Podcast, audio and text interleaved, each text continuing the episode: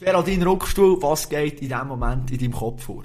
Momentan ist gerade morgen früh, ich bin erst gerade aufgestanden, wird nachher sicher noch zum Morgen essen und dann ist ja das erste Training schon auf dem Programm vom Tag.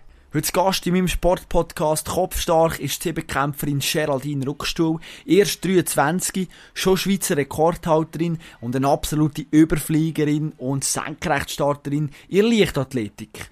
Im ersten Teil von unserem Interview haben wir uns mit dem Siebenkampf beschäftigt. Er wird hier als der König, die Königin der Leichtathletik bezeichnet. Und trotzdem fällt ihm die Aufmerksamkeit in der Medienwelt komplett Wieso wird nicht darüber berichtet? Und was für Lösungsansätze haben wir parat? Zudem finden wir heraus, dass die Ärzte fast die Karriere von Geraldine Ruckstuhl abgeschrieben haben. Und der Trainer von Geraldine verratet uns etwas über ein ominöses Büchli. Wenn ihr wollt wissen was es genau ist und was sich mit dem auf sich hat, dann hört rein und hockt zu uns an den Tisch.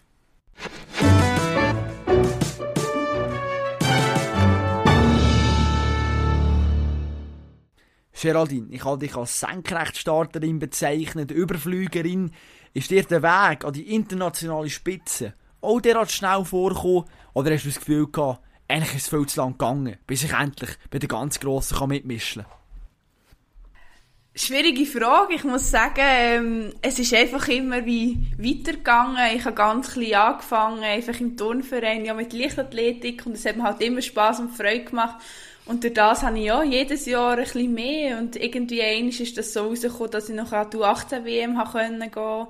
Und dort habe ich noch ein Gold gewonnen. Und dann ist das, nach, das ist jedes Jahr weitergegangen. Bin ich an die U20-EM, nachher das nächste Jahr an die WM von der Elite. Und dann ist das immer so weitergegangen. Und für mich ist es eigentlich schön gewesen, weil es ist eigentlich so säuferlich aufgebaut gewesen. Und ich habe mich eigentlich nie irgendwie fehl am Platz gefühlt oder wie überfordert. Wegen dem ist es eigentlich grundsätzlich mega gut gewesen. Jetzt sind wir schon voll in deiner Karriere drin. Ich stelle jetzt gerade mal zu Beginn von diesem Podcast eine gewagte These in Raum. Und zwar sage ich, dass Shadin Ruckstuhl sich ganz schwer tut, mit Entscheidungen zu treffen. Ähm, die These kann ich eigentlich nur ein bisschen bestätigen. Ich bin eine Person, die eigentlich schon gerne Entscheidungen treffen, aber wenn sie treffen tut, dann, dann braucht es viel ähm, Zeit, Gedanken und ähm, ja, das, das fällt mir nicht so einfach, weil ich halt eine Person bin, die ähm, alles recht machen und das ist manchmal als Sportlerin nicht so gut, wegen dem müssen ich manchmal mehr, mehr egoistisch sein. Wieso komme ich auf die These? Ich habe natürlich äh, dich mit, ja, mich beschäftigt mit dir und ich habe gesehen, du hast dich für einen Siebenkampf entschieden, oder? Und grundsätzlich, in Leichtathletik, wenn man ein bisschen umschaut, die haben viel ein, zwei Disziplinen oder nur eine und die konzentrieren sich voll auf die und gut ist. Und du hast den Siebenkampf gewählt. Sieben Disziplinen, wie kommt man auf die Wahl? Wieso Siebenkampf? Ja, das ist ähm, naheliegend für mich, weil ich halt eine Person bin, die gerne die Abwechslung hat. Für mich ist es langweilig, wenn ich nur eine Disziplin mache. Also ich könnte nicht nur den ganzen Tag springen oder äh, säckeln. Ja, es ist halt einfach, ich brauche den Reiz als Athletin, die Abwechslung im Training und das ist der Siebenkampf und das ist das perfekte, ja, die perfekte Disziplin schlussendlich gesehen, weil ich habe wirklich jeden Tag etwas anderes auf dem Programm, ich werde nicht so schnell langweilig und es tut einem wirklich halt den Körper herausfordern, weil du musst alles grundsätzlich können, du musst schnell sein, du musst kräftig sein, aber musst auch gewisse Ausdauer haben, du musst technisch begabt sein, musst auch wirklich ein polysportiver Athlet sein und das, das fängt halt. Stell mir jetzt als Laie vor, sieben Kampf, sieben Disziplinen, das heisst, ich muss viel mehr eigentlich trainieren als jemand, der nur 100 Meter Sprint macht und einfach ein bisschen sprinten und das ist es. Oder ist das eine faule Schätzung von meiner Seite?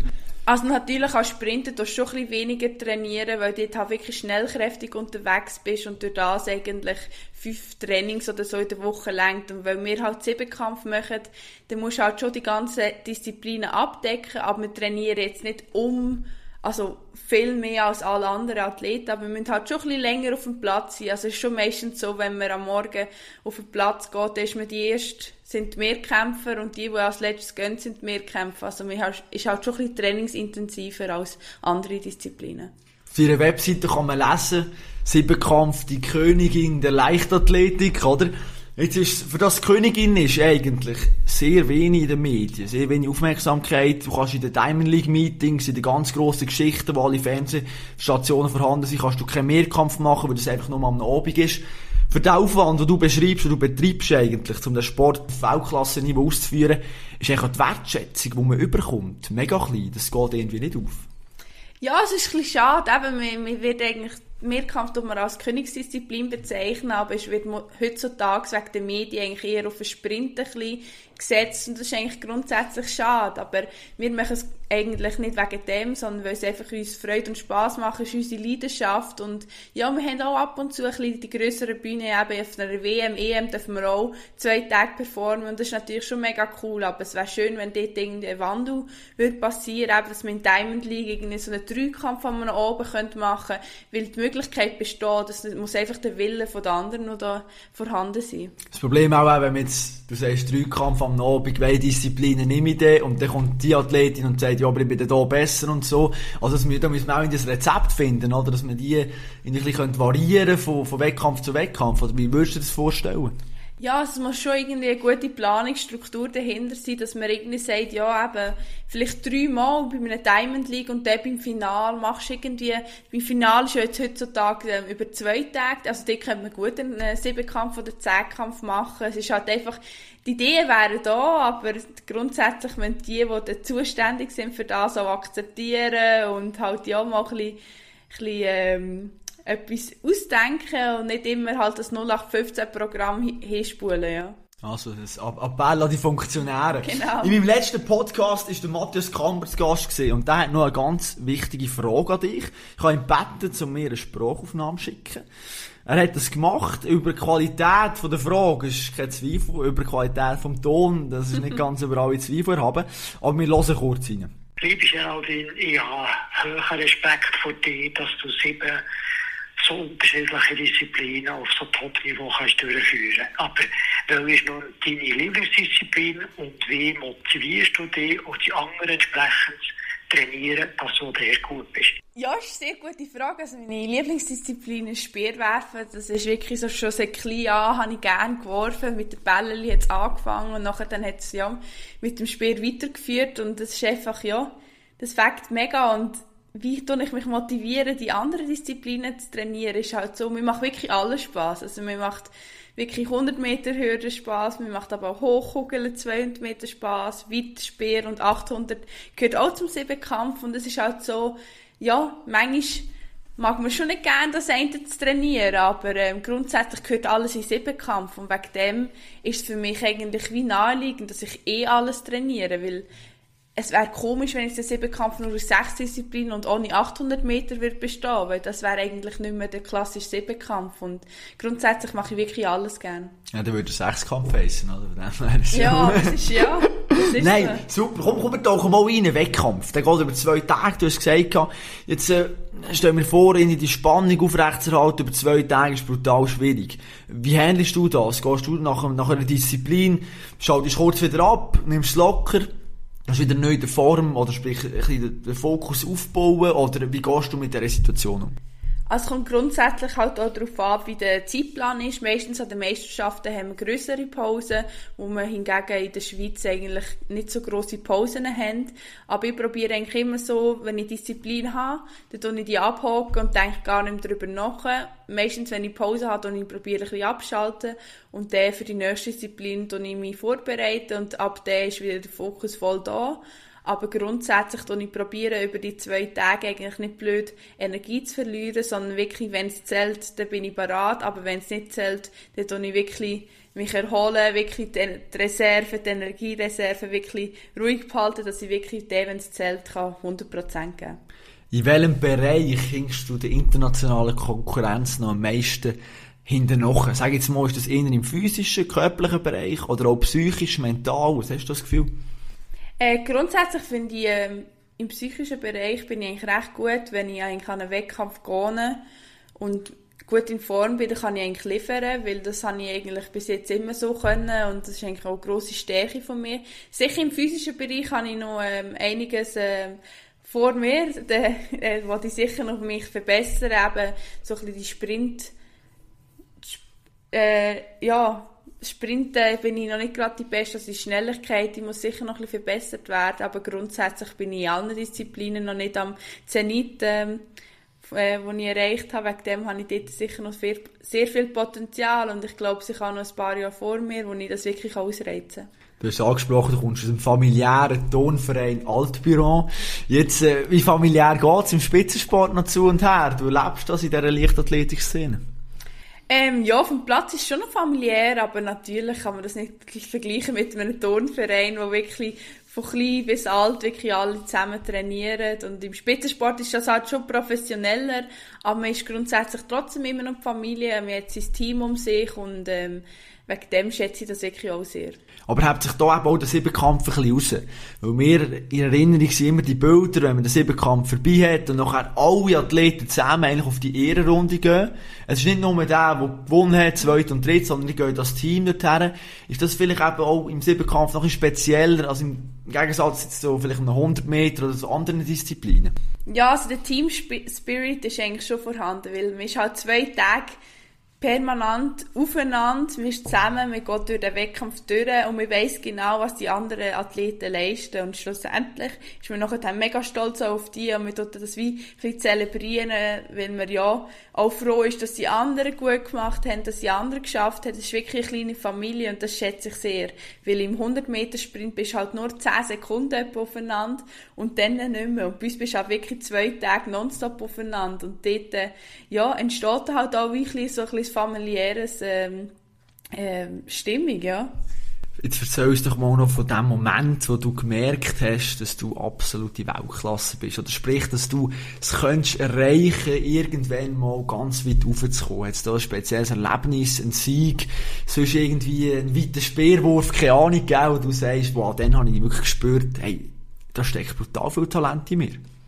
Explizit eine Situation kann ich jetzt eigentlich nicht, ähm hervorheben, aber ich glaube, ja schon, du 18 WM ist dort schon äh, eigentlich der ausschlaggebende ähm, Event gesehen, weil ich bin dort hingegangen, noch keinen Grossanlass gehabt, wirklich noch nicht viel Erfahrung im Siebenkampf, ist das zweite Jahr im Siebenkampf gesehen und bin dort eigentlich wirklich ohne grosse Erwartungen und bin nachher mit Gold heimgekommen und da habe ich mir schon überlegt, hey, ja, das ist nicht schlecht. Ich glaube, da muss ich weiterfahren. Und ja, ab dort habe ich dann eigentlich auch ein bisschen den Fokus mehr für Sport gelegt. Du hast ein ganz interessantes Zitat gesagt gegenüber Keystone. Das habe ich gerade rausschreiben weil du hast gesagt, wenn ich schon mit zwölf Jahren immer hätte gewonnen, dann wüsste ich nicht, ob ich jetzt immer noch Leichtathletik machen würde. Ist vielleicht der Erfolgshunger, den du immer auch gehabt hast, wäre der plötzlich still gewesen, wenn du immer gewonnen hast? Oder äh, wie meinst du das ganz genau? Die Aussage kenne ich gar nicht mehr, aber die finde ich wirklich recht gut. Ja, ich bin halt der Typ, ich bin recht ehrgeizig und wenn ich mir ein Ziel in den Kopf setze, dann, will ich, dann mache ich alles für das, dass ich das erreiche. Und ja, ich bin wirklich immer, wenn ich an Platz gehe, dann ist klar, mein Ziel zu gewinnen. Und wenn ich nicht gewinne, bin ich enttäuscht. Und das ist es so. Und dann probiere ich nachher im Training umso mehr zu geben, dass ich das nächste Mal gewinne. Und das ist auch wirklich der Siegeshunger, den man hat als Sportler, als Spitzensportler, ja, der treibt einem an. Und das ist wirklich, für das trainiert man halt, wenn man schlussendlich, ja, zuoberst auf dem Podest stehen Allgemein, ich glaube, die Ehrgeiz ist schon etwas, was dich auszeichnet, oder? Also, wenn man mit dir UNO spielt und so und du verlierst, dann ist fertig lustig. Genau, also ich bin recht ehrgeizig, also wirklich in allem. Also es kann, kann nur so ein kleines eben UNO ähm, Spiel sein. Wenn ich dort nachher verliere, bin ich einfach enttäuscht. Das ist wirklich, also der Gewinnerinstinkt, der ist ja über jede Lebensphase, über alles, äh, im Alltag ist das ja vorhanden und manchmal ist es ein bisschen mühsam, aber ja, das ist halt meine Person. Ich bin ehrgeizig und will immer gewinnen der Ehrgeiz Paar mit ihrer unglaublichen Energie. Ich nehme, wenn wir, ich nehme an, wenn wir in deine Kindheit schauen, dann bist du ein sehr schwieriges Kind gewesen, nicht? Weil immer etwas hat müssen gehen und deine Eltern sind gewiss weit, äh, immer ein bisschen auf Trab gehalten worden. Kann das sein? Ja, also ich glaube schon, dass ich recht ein aktives Kind war. Weil ich halt, ja, mir ist, immer schon schnell langweilig geworden. Ich habe mich immer müssen bewegen. Also ich glaube, es wirklich 24-Stunden-Job für meine Eltern gewesen, weil ja, ich glaube, wenn ich nicht gesport oder irgendwie mich bewegt habe, bin ich mühsam geworden und es hat immer etwas müssen laufen, weil ja, ich habe mich gerne bewegt, ich habe gerne etwas unternommen und das ist heutzutage immer noch genau gleich. Also mir wird schnell langweilig, ich muss immer ein etwas machen, weil sonst, ja, drei durch. Du hast als Kind eben schon gewiss wie Erfolg gehabt, bist auch früh eigentlich schon, ja, bist viel im Trainieren und so. Spitzensport ist auch immer gleichgesetzt mit Verzicht. Wenn du jetzt zurückschaust, du bist 23, du bist aus dem Teenageralter raus und so weiter, Die Verzicht, wenn es ein bisschen eben rückblickend ist, das für dich etwas, wo, wo dich so ein bisschen noch beschäftigt, dass du sagst, ja, hey, ich habe eigentlich meine Kindheit oder sprich meine besten Jahre, wobei die ist natürlich noch Vorteil, aber ich sage jetzt mal, so als Jugendliche nicht so können geniessen, weil ich halt einfach auch viel trainiert habe. Ähm, nein, ich bin grundsätzlich mega zufrieden, wie ich es gemacht habe, weil schlussendlich habe ich das wollen. Also es ist nie so gewesen, dass ich haben müssen, sondern ich habe das von mir aus selber gesagt, ich will auf den Spitzensport setzen, ich will der Leichtathletik voran, ich will dort äh, Fuß fassen und es ist, ja, ab und zu eben sicher verzichtet, man ist halt nicht, ja, wie man als Jugendliche immer an die Partys gegangen etc. und so, aber für mich ist es grundsätzlich nicht schlimm gewesen, weil ich die Leichtathletik, der Sport gibt mir so viel zurück, wo ich sonst wahrscheinlich nie erlebt hätte. Ich werde wahrscheinlich nie so viele Länder gesehen, so viele neue Kontakte von, ja, überall bekommen. Wirklich aus jedem Kontinent kenne ich jemanden. Und das ist halt schon etwas, was man schlussendlich ähm, auch mega schätzt. Und ja, ich habe ein gutes Umfeld um mich, das mich immer supportet hat und das hat es sicher auch einfacher gemacht. Du hast dein Umfeld angesprochen, deine Eltern, die immer wieder an die Wettkämpfe mitkommen, auch deine Geschwister, die, dich immer unterstützen. Ist es jetzt bei eurer Familie ein bisschen so, dass eigentlich sich sehr viel um dich dreht, oder? In sportlicher Hinsicht, ja, schlussendlich schon. Aber bei, bei uns ist es eigentlich immer so, also jedes Kind ist genau gleich wertgeschätzt, also wir haben da keinen Unterschied und schlussendlich daheim am Tisch bin ich halt einfach Geraldine. Ich bin nicht Sport-Geraldine, sondern Geraldine in Person und das ist wirklich etwas, was ich in der Familie schätze, weil ich halt dort heimkomme und nachher grundsätzlich wie mal einfach Geraldine kann sein und nicht immer die sportbezogene Geraldine. Und das ist wirklich mega schön und ähm, eben meine Familie ist mir wirklich sehr wichtig und ähm, das schätze ich sehr, dass sie mich so unterstützen. Da ist dein Rückzugsort eigentlich auch die Familie oder ist noch ein anderer Ort, wo du sagst, hey, wenn es mir mal ein bisschen alles zu viel wird, die ganze Spitzensportwelt, dann gehe ich dort her. Definitiv Familie, ja, dort fühle ich mich wohl und dort kann ich auch wieder Energie tanken, aber sonst gehe ich auch sehr gerne in die Natur, in die Berge oder ähm, irgendwie ein weit weg, einfach mal für mich und äh, genieße die Zeit und tanke dort Energie. Wir haben deine Karriere am Anfang schon angesprochen. Du bist U18 Weltmeisterin geworden im Sommer 2015. Wir haben alle das Gefühl gehabt, jetzt, äh, Geraldine, jetzt geht sie los, oder? Jetzt, hey, jetzt kommen Medaillen und so weiter. Und dann kommt Anfang, Anfang 2016 der Unfall im Hürdentraining. Erzähl uns kurz, was ist dort passiert? Also ich sage nur noch ein Stichwort Notoperation.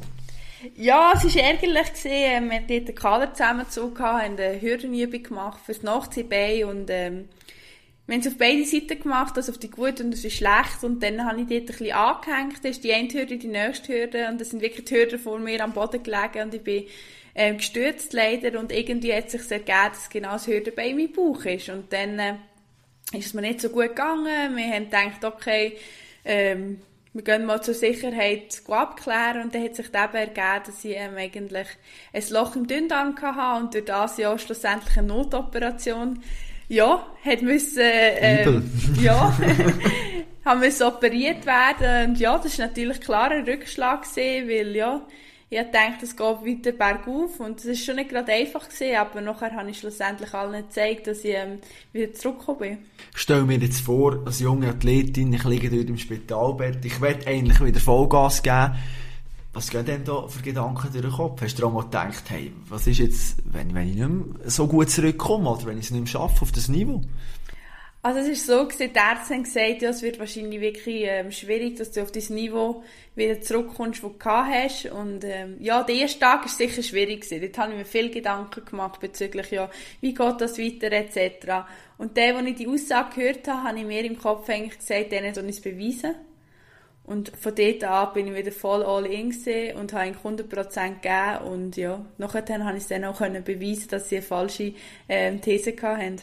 Ich würde sehr gerne noch jemand anderes in den Podcast hineinholen, und zwar die Trainer, Adrian Rotenbühler. Und der hat mir eine ganz interessante Geschichte erzählt von dir, die ich wirklich nicht gewusst habe. Und äh, ich glaube, da lassen wir jetzt auch mal rein, was er zur Geraldine Ruckschuh sagt. Ja, die erste Frage, äh, welche Story kommt mir in den Sinn, wenn ich an Geraldine Ruckschuh denke?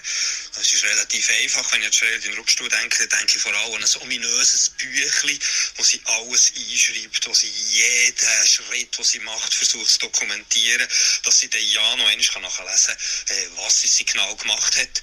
Äh, das hat aber dann dazu geführt, wo, sie, wo wir darüber geredet haben, dass sie so möglichst viel Spass haben im Wettkampf, habe ich dann irgendwann müssen sagen, ja, aber Spass kann man nicht dokumentieren, kann man schlecht planen äh, und habe versucht auch, dass sie das Büchlein auch einmal weglegen kann. Erzähl uns doch kurz von diesem ominösen Büchlein. Hast du das jetzt immer noch, oder was ist genau der Plan mit dem? Ähm, das Büchlein war für mich einfach ein bisschen Sicherheit bezüglich, auf welche, welche Punkte muss ich äh, mich ja, fokussieren in den Disziplinen und habe das eigentlich einfach immer vor der Disziplin ein bisschen angeschaut und habe mich nachher eigentlich wirklich gut können vorbereiten und ja, das ist glaube ich in dieser Zeit noch ein, ein ähm, Wegbegleiter gesehen, weil es wie noch nicht, ich wie, die Erfahrung noch nicht hatte, auf was muss ich jetzt den Fokus legen, was ist jetzt wichtig. Und ja, das hat äh, Adrian Rotenbühler gut gesagt, dass ich dort wirklich permanent in diesem Büchlein hin und her, äh, ja, eingeschrieben habe, gelesen habe, etc. Aber schlussendlich bin ich jetzt auch auf den Weg gekommen, dass ich das schon noch anschaue, aber nicht mehr so e explizit. Er sagt jetzt auch ein bisschen wegen dem Spass und so weiter. Bist du fast manchmal auch verkopft dahergegangen, dass immer all die Informationen im Kopf hast und nicht mehr so hast können, einfach frei von der Leber weg deine Disziplin ausüben? Ja, genau, das ist, ein, es, ich habe es noch gut gemeint und es ist auch gut gesehen, eben so ein bisschen, ähm, die Inputs zu haben, aber schlussendlich, ja, musst du einfach nachher machen und das, ähm, habe ich jetzt mit dem Adrian eigentlich wirklich, ähm, gelernt und ich bin auch froh, eben, mache ich es jetzt anders, weil so ist natürlich auch ähm, ganz anders. Erzähl uns kurz noch eben von Adrian Rotenbühl, die Trainer, oder einer von deinen Trainern, muss sagen, was ist er für ein Typ, was hat er neu, neu in dein Leben gebracht, sprich, ähm, dich neu können auch fördern und fordern? Also mit dem Adrian ähm, ist mega ganz, also ganz coole Person, habe ich kennenlernen. Er ist ähm, selber ehemaliger Zehnkämpfer gesehen und hat das Wissen mit der Ellen Sprunge, mit der Michelle Zeltner oder Caroline Anju können, ähm, ja, sich aneignen. Und ich bin mit ihm 2018 ähm, in der RS erstmal in Kontakt treten und ja, es ist natürlich ganz anders gesehen. Es ist plötzlich professionell geworden. Ich habe plötzlich neue Inputs gehabt, ganz neue Übungen, ganz andere Trainingsphilosophie und das, ja, es hat mega gefällt und ähm, er ist ein, äh, ja, wirklich ein Berner, ein äh, ganz coole Socken, ja, hat immer lustige Socken an und ähm, es macht mega Spaß mit ihm, ähm, dürfen auf dem Platz stehen, weil ähm, er ist wirklich all in für die Leichtathletik. Man merkt, es ist seine Leidenschaft. Und das ist auch mega schön zu sehen. Und so tut man auch sehr gerne zusammenarbeiten. Trainer und Sheldon Ruckstuhl ist ein interessantes Thema. Du hast eigentlich mit dem Rolf Bettig angefangen. Er war echt die Jugendcoach gewesen, kann man sagen. Und nachher 2019, nach ganz viel Erfolg eigentlich, hast du gesagt, ja, du brauchst eine Veränderung. Wie kommt das aber zustande? Hast du das wie einfach so im Verlauf des Prozesses gespürt, dass du jetzt wieder ein bisschen neuen Impuls musst haben? Oder wieso ist der Trainerwechsel gekommen? Moment, ich muss sagen, Voss, ja, ist alles eigentlich super gegangen. Ja, grundsätzlich als Athletin merkt man immer, ähm, es geht weiter, oh, man macht Fortschritte etc. Aber manchmal hat man noch ein das Gefühl, man bleibt ein bisschen stehen. Und dann muss man sich halt hinterfragen, macht man jetzt etwas, macht man eine Veränderung oder bleibt man beim Alten? Und dort habe ich einfach gemerkt, okay, jetzt ist mal Zeit, jetzt habe ich wirklich eben jahrelang äh, die Jugendarbeit eigentlich mit dem Rolf dürfen ausführen und ich bin mega dankbar für das, aber ich habe wie gemerkt, okay, jetzt muss etwas geändert werden und das war wirklich die richtige Entscheidung gewesen, dass ich wieder einen Schritt weiterkomme. Und das ist halt so in manchmal im Athletalltag muss man solche Entscheidungen treffen und muss wieder komplett alles über den Haufen äh, werfen, dass man sich wieder weiterentwickeln kann. Du bist nach dieser Operation zurückgekommen, hast 2017 zweimal den Schweizer Rekord gemacht, unglaublich. Jetzt mit diesem Erfolg kann ich mir vorstellen, also, ich eben stelle mir es nur vor, weil ich kann es nicht, ich kann nicht mitreden, natürlich nicht so viel Erfolg gehabt wie du, aber äh, da haben wir vielleicht auch plötzlich noch ein paar Freunde mehr? Oder wie geht man mit dem rum, um die eigene Person plötzlich um? Weil du bist ja dann noch nicht wahnsinnig alt gewesen, wirklich Teenager-Alter eigentlich. Plötzlich hast du Gold, vielleicht noch das Medium da, ein Sponsor dort etwas für dich. Wie hast du probiert, dich wirklich auf den Sport immer noch zu fokussieren? Ähm, ja, am Anfang ist das natürlich alles neu lang gewesen. Es ist irgendwie plötzlich haben die Medien haben etwas mit dir zu tun haben. Es ist noch die Anfrage und die Anfrage gekommen. Aber dort bin ich wirklich mega froh gewesen, weil ich habe im 2016 gesagt, hey, ich will das Management haben. Oder jemand, der mich unterstützt, eben bezüglich Medienanfragen etc. Also, das nicht alles selber auch noch zusätzlich muss machen. Und habe dort wirklich, ähm, gute Leute um mich gefunden, die mich dort haben können unterstützen und wie eigentlich ja ein bisschen die Last können abnehmen Aber natürlich ist das Ganze Neuland gewesen und ähm, ja, um mich inzwischen müssen ein bisschen reinschaffen, blöd gesagt. Und ähm, ja, aber es gefällt mir wirklich sehr und ähm, ich bin grundsätzlich aber schon der Typ, der eigentlich nicht gerne im Mittelpunkt ist. Aber äh, das gehört jetzt halt zum Sportleralltag zu. Ich mache es gerne, aber wenn ich da mal ein bisschen ruhige Minuten habe, genieße ich das schon. Das heisst eben, du schaust schon, dass du nicht jetzt jede Anfrage, jede Medienanfrage immer annehmen und schauen, dass immer alles drumherum geht. Also du tust dich auch ein distanzieren. Ja, also grundsätzlich muss jedes äh, die Medienanfrage oder Event in meinen Plan passen. Wenn es passt, dann mache ich es sehr gerne. Wenn es nicht passt, dann nehme ich ja, dann tue ich halt absagen. Aber grundsätzlich muss es für mich passen. Ich gehe gerne an Sachen, die mich wirklich interessieren und ich gehe nicht einfach an Zeugs, dass ich dort bin, sondern es muss mich wirklich interessieren, es muss mir Spass machen und dann äh, ist es für mich kein Müssen, sondern ein Dürfen.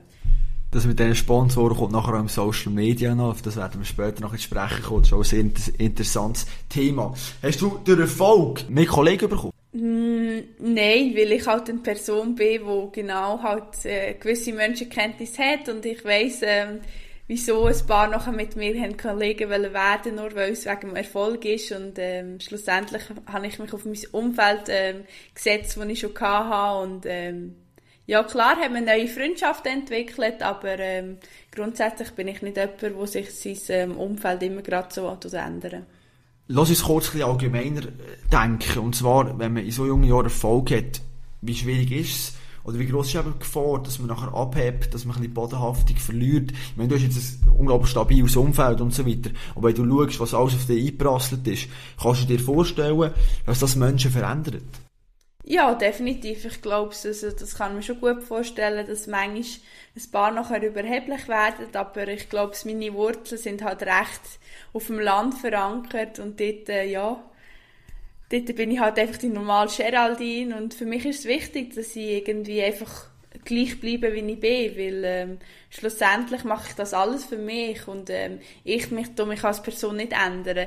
Wenn ich erfolgreich bin, bin ich immer noch die gleiche, wenn ich nicht erfolgreich bin, bin ich immer die gleiche und das ist so ein bisschen die Schiene, die ich führe und ja, mir macht es einfach nur Spaß und ich mache es für mich und ich mache es für niemand anders. Unglaublich viele Leute wollen ja die Weltspitze, du hast es geschafft. Wieso jetzt genau Geraldine Rockstuhl packt? Ich glaube, weil ich immer das Ziel vor Augen habe und halt wirklich ehrgeizig bin, wenn ich mir etwas in den Kopf setze, dann mache ich alles dafür, dass ich es erreiche und ähm, ja, ich glaube, das zielorientierte Denken, das hat ähm, ausgemacht, dass ich wirklich jetzt da bin, wo ich, wo ich bin und äh, ich bin auch stolz darauf, habe ich das erreicht und ich hoffe, es geht noch, noch viel weiter.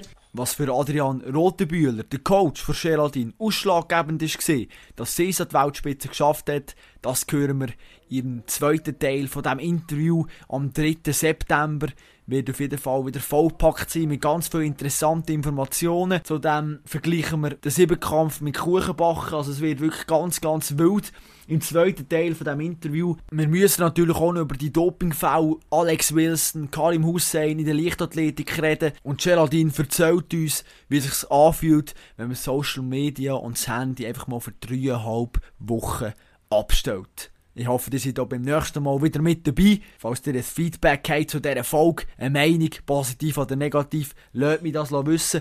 Ich bin über alle möglichen Plattformen erreichbar, sei das über meine Webseite www.kopfstark.ch oder über Instagram, Facebook, was euch am liebsten ist. Macht's gut und bleibt sportlich.